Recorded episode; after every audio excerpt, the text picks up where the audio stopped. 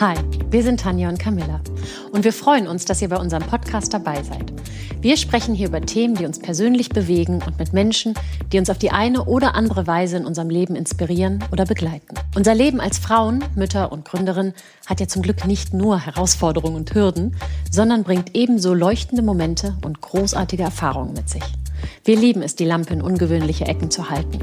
Und vielleicht inspirieren wir ja auch euch hin und wieder zu einem kleinen Perspektivwechsel. Ich muss jetzt erstmal hier.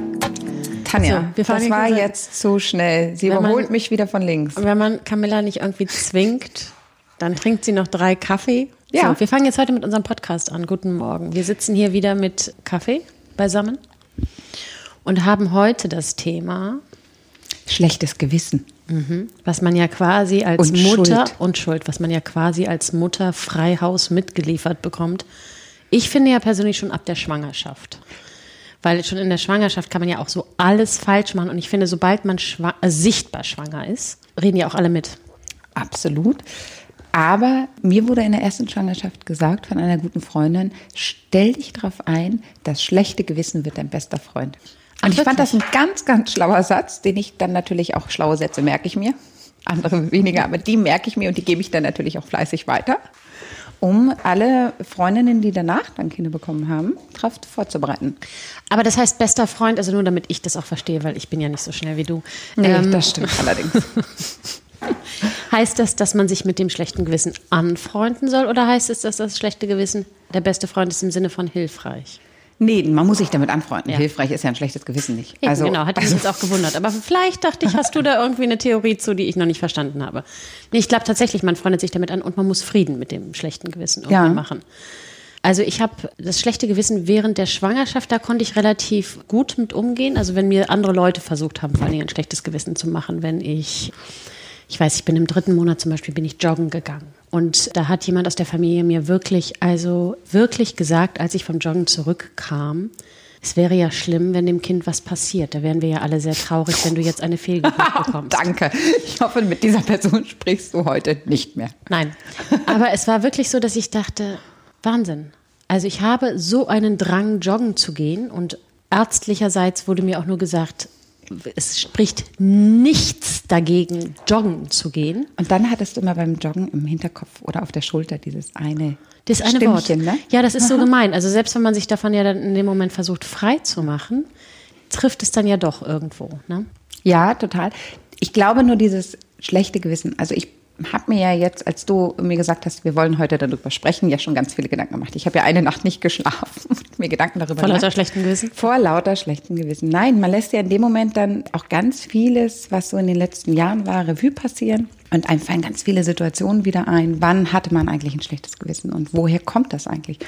Und ich glaube, dieses schlechte Gewissen ist wirklich, das kommt ja gar nicht wirklich intrinsisch aus uns in vielen Fällen, sondern ist so ein gesellschaftliches, hausgemachtes Problem sozusagen. Also es geht, glaube ich, ganz oft einher mit dem Bild, wie eine Mutter sein muss, wie sie für ihre Kinder da sein muss, wie die Betreuung aussehen soll, wie sie sich dem Kind gegenüber verhalten soll. Und das sind natürlich auch überall etwas andere Bilder, ein bisschen unterschiedlich, aber ich glaube wirklich, dass, dass die Gesellschaft eigentlich der Grund ist, dass wir dieses schlechte Gewissen haben. Weil wenn du natürlich kulturell einfach schaust, ist das nicht in jeder Mutter drin, dieses schlechte Gewissen, weil ich gehe jetzt arbeiten und mein Kind ist in Fremdbetreuung und was auch immer. Oder ich habe jetzt mein Kind schreien lassen, damit schläft. Oder oh, mein Kind schläft jetzt im eigenen Zimmer und irgendwie habe ich ein schlechtes Gewissen, weil es nicht bei mir schläft, aber ich kann da nicht so gut schlafen. Oder ich habe mein Kind total gerne bei mir und ist das jetzt eigentlich das Richtige und was mache ich mit meinem Kind? Und gebe ich meinem Kind jetzt zu viel das Handy in die Hand? Darf mein Kind schon was schauen? Lesen wir nur vor?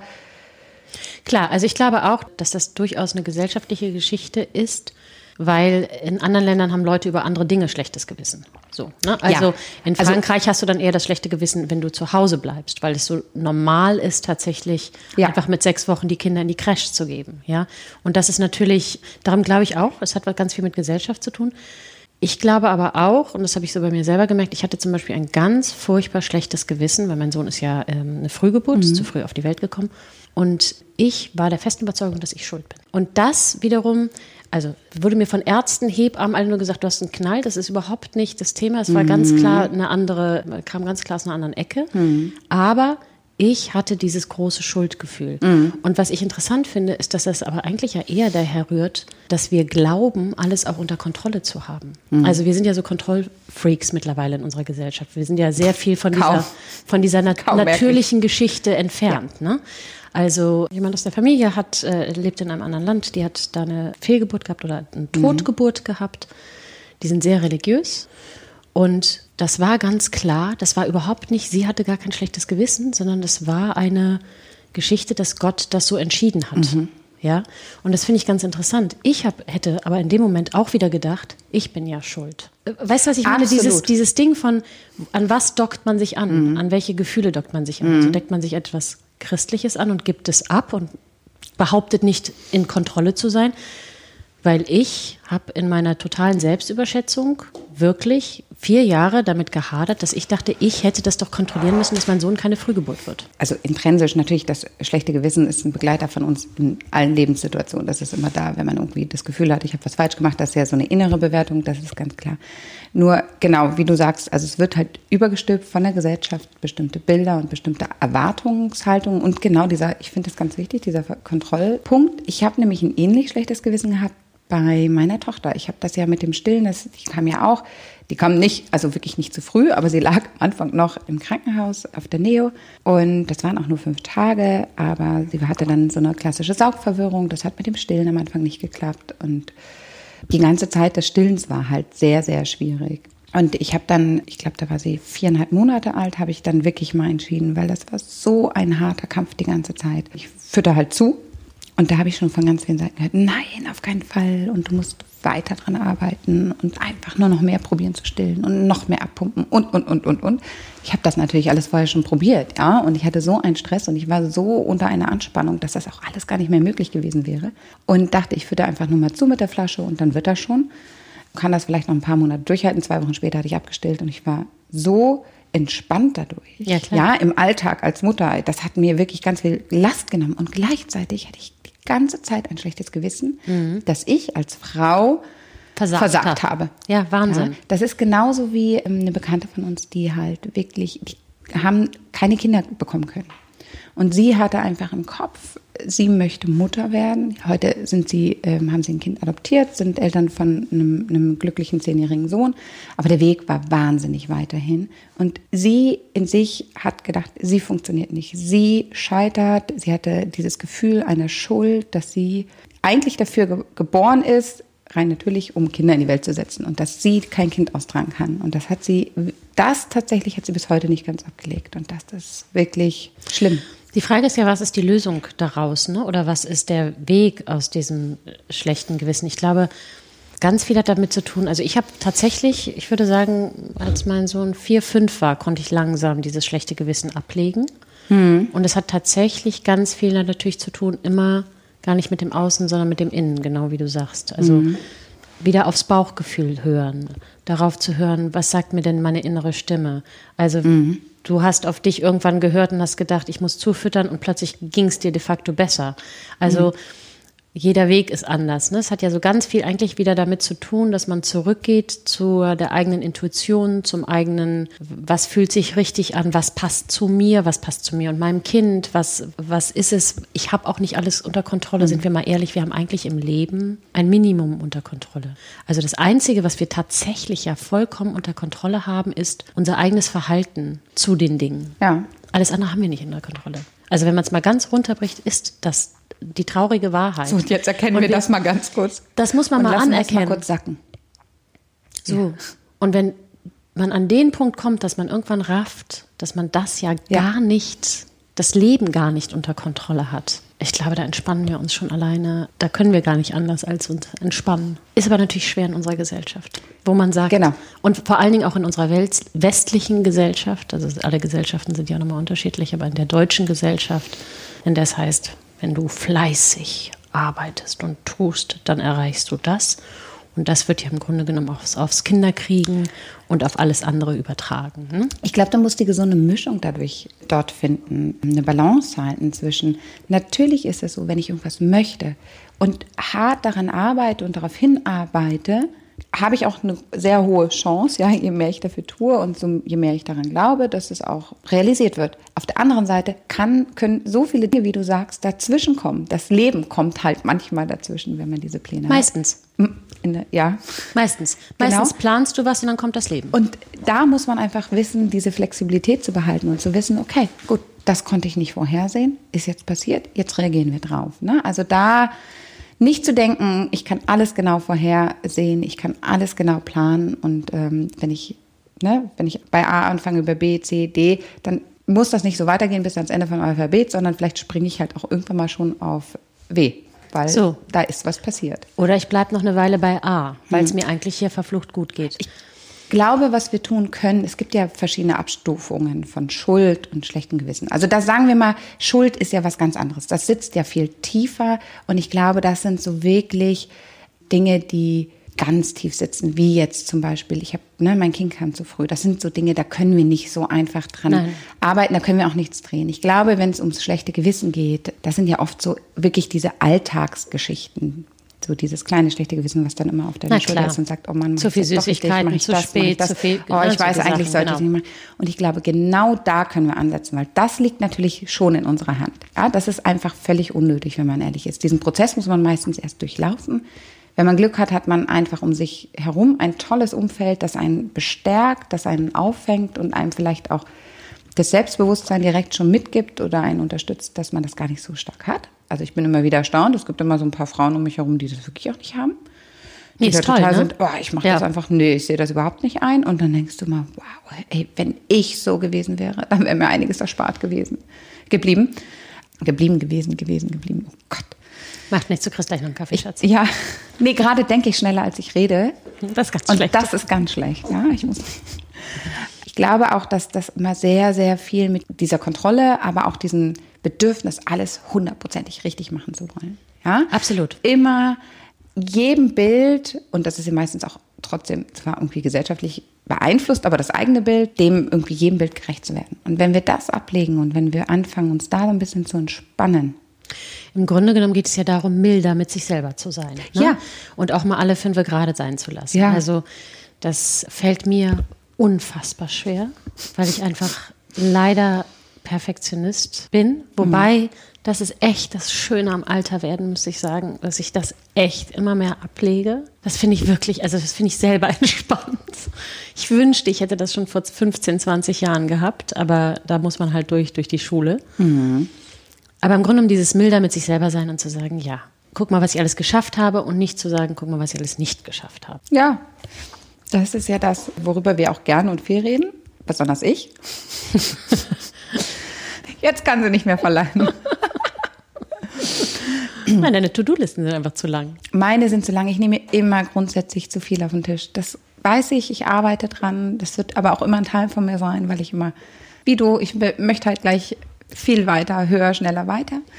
Ich habe mich aber auch damit arrangiert, dass das nicht immer so schnell gehen wird und dass ich auch da immer wieder justieren muss. Aber ich glaube, was mir jetzt an der Stelle nochmal ganz wichtig ist, dieses schlechte Gewissen, das tragen wir alle schon mit uns rum. Und ich hatte jetzt ja in den letzten Tagen so ein paar Situationen, zum Beispiel heute Morgen, das muss ich jetzt direkt mal zitieren, hatte ich einen Instagram-Post hochgeladen und heute Morgen, die letzte Nacht war einfach eine Katastrophe.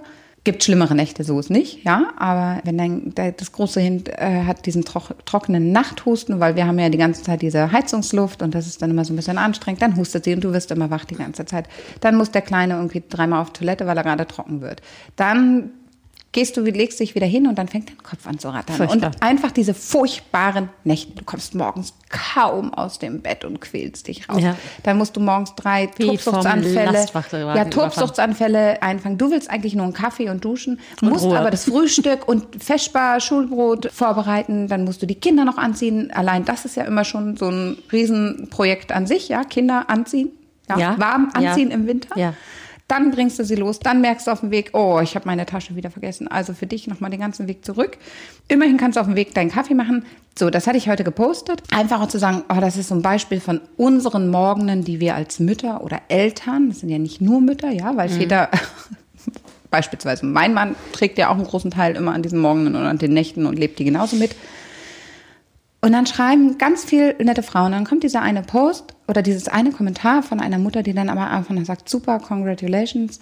aber Nacht durchhusten und dann eine Fremdbetreuung geben, geht gar nicht. So, also jetzt hatte ich ja kein schlechtes Gewissen, aber warum machen wir uns gegenseitig noch ein schlechtes Gewissen? Warum kommen wir immer wieder in dieses Beurteilen rum? Sie weiß doch gar nicht, ich habe jetzt gesagt, trockener Nachthusten äh, von einem Schulkind, das ist jetzt kein Grund, nicht in die Schule zu gehen.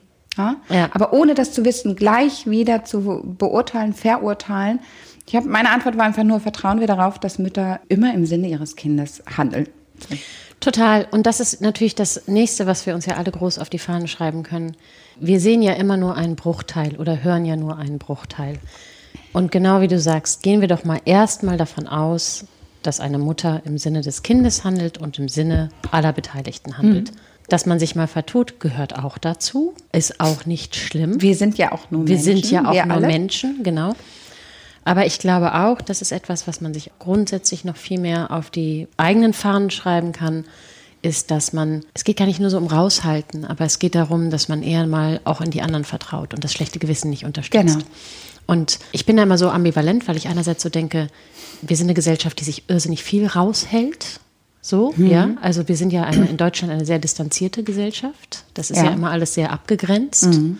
Und gleichzeitig sind wir dann aber an so falschen Punkten der Bundestrainer und reden überall mit. So. Und ich finde da für sich selber den richtigen Weg zu finden, wo man mal, und das ist ja auch eine Formulierungssache, ne? Sie hätte ja auch schreiben können, trockener Husten, scheiße, bist du dir sicher, das war, also man kann es ja auch als Frage formulieren und sagen, ich hoffe, ihr geht's gut oder hoffentlich ist das nun wie auch immer ein Husten. Weißt du, was ich meine? Es ist ja auch eine, Frage, eine, eine Formulierungsfrage, wie du auf so einen Post reagierst. Ob du sagst, du hast keine Ahnung, mhm. bist du bescheuert, geht mhm. gar nicht. Oder ob du sagst, Mann, Kacke, hoffentlich ist der Husten nicht schlimm. Hast du schon mal, hast du schon mal das probiert oder das probiert? Genau. Und das ist, glaube ich, etwas, das muss man sich selber, wenn man jetzt bei anderen Leuten das schlechte Gewissen nicht weiter äh, forcieren will, sich selber an die eigene Nase packen und gucken, wie unterstützt man denn wen, mit, in welcher Form? Wann hält man sich raus und hält einfach mal die Klappe? Ja, ich, ich sage mir das selber auch ganz oft. Ich bin auch jemand, ich weiß ja alles besser. Ist ja einfach so, ne? grundsätzlich. Mhm. Kennst du ja von mir. Aber die Tanja kann Aber sehr gut die Klappe halten und ich frage sie auch ganz oft, wenn ich nicht genau weiß, was soll ich jetzt im Mund halten oder nicht, rufe ich Tanja an und sage, Tanja, was mache ich denn jetzt? Soll ich jetzt? Und dann sagt er mal, nein, Camilla, genau jetzt nicht. Es hat mich aber auch viel Zeit gekostet, dass ich da hingekommen bin. Ja, ich glaube, Klappe halten ist manchmal wirklich äh, hilfreich und eher einen Kaffee machen und hinstellen und sagen, du machst das schon. Mhm. Ja, also ich glaube, das ist was, was jeder, und dann sind wir wieder bei der Kontrolle, das haben wir selber in Kontrolle, unser eigenes Benehmen an der Stelle hm. zu justieren oder zu reflektieren und zu sagen, okay, da bin ich jetzt hm. echt ein, ein drüber gegangen. Hm. Ja, ich glaube auch. Also ich glaube, andere zu ändern, liegt wieder außerhalb unserer Kontrolle. Das können wir nicht. Wir können natürlich auch mal darauf aufmerksam machen, aber am Ende, das war wahrscheinlich auch gar nicht bös von dir gemeint. Ja, das ist ja das Schlimme, dass die meisten Frauen das gar nicht so bös meinen und sich wahrscheinlich auch gar keine Gedanken darüber machen, was das jetzt bedeutet, wenn sie das schreiben oder sagen. Nee, und vielleicht hatte sie auch selber Personen eine Scheißnacht. Das Ding ist ja, wahrscheinlich hatte sie selber eine Scheißnacht oder vielleicht hat sich ihr Kind auch angesteckt bei jemandem, der aus Versehen sein Kind in die Fremdbetreuung, weißt du, da sind ja immer noch Geschichten hinter den Geschichten. Ja. Auch da sehen wir ja nur genau. den einen Satz aber genau. auch wir wissen ja nicht, wie war ihre Nacht, wie ist ihr Kind, was hat sie für eine Situation, was, mhm. also das kommt ja auch immer alles aus einer Geschichte. Es gibt genau. ja immer eine Geschichte hinter der Geschichte. Ja, und wenn wir aber einfach nur für uns entscheiden und sagen, okay, erstmal dieses daran wachsen und dass man einfach selbstbewusster in Situationen wird, das kommt automatisch. Das entwickelt sich halt einfach auch mit dem Muttersein wie das bei dir war nach vier, fünf Jahren. Bei mir war das das erste Jahr, war ich einfach nur getrieben oder die ersten ein, zwei Jahre von, von schlechtem Gewissen und Schuld und irgendwie mache ich es nicht richtig und irgendwann habe ich dann gesagt, so jetzt ist damit Schluss und ich gehe jetzt einfach nur meinen Weg. Na? Aber da musste ich halt auch erstmal hinkommen. Aber ich habe den Faden verloren. ich weiß beim besten Willen nicht mehr. Ich wollte wirklich ein Aber ganz tolles Fazit ziehen. Ich würde sagen, das Fazit ist, ihr seid alle echt spitze. Ja. Und jede Mutter weiß, wenn sie auf ihr Bauchgefühl hört, was am besten für sie und für ihr Kind ist. Und wir vertrauen auf euch. Und wir trinken jetzt noch einen Kaffee auf euch. Ja, ich äh, eher so zwei bis drei. Aber ja, ganz genau. Und in diesem Sinne, may the force be with you. Wie Yoda so schön sagt in Star Wars. Kommt gut in den Tag.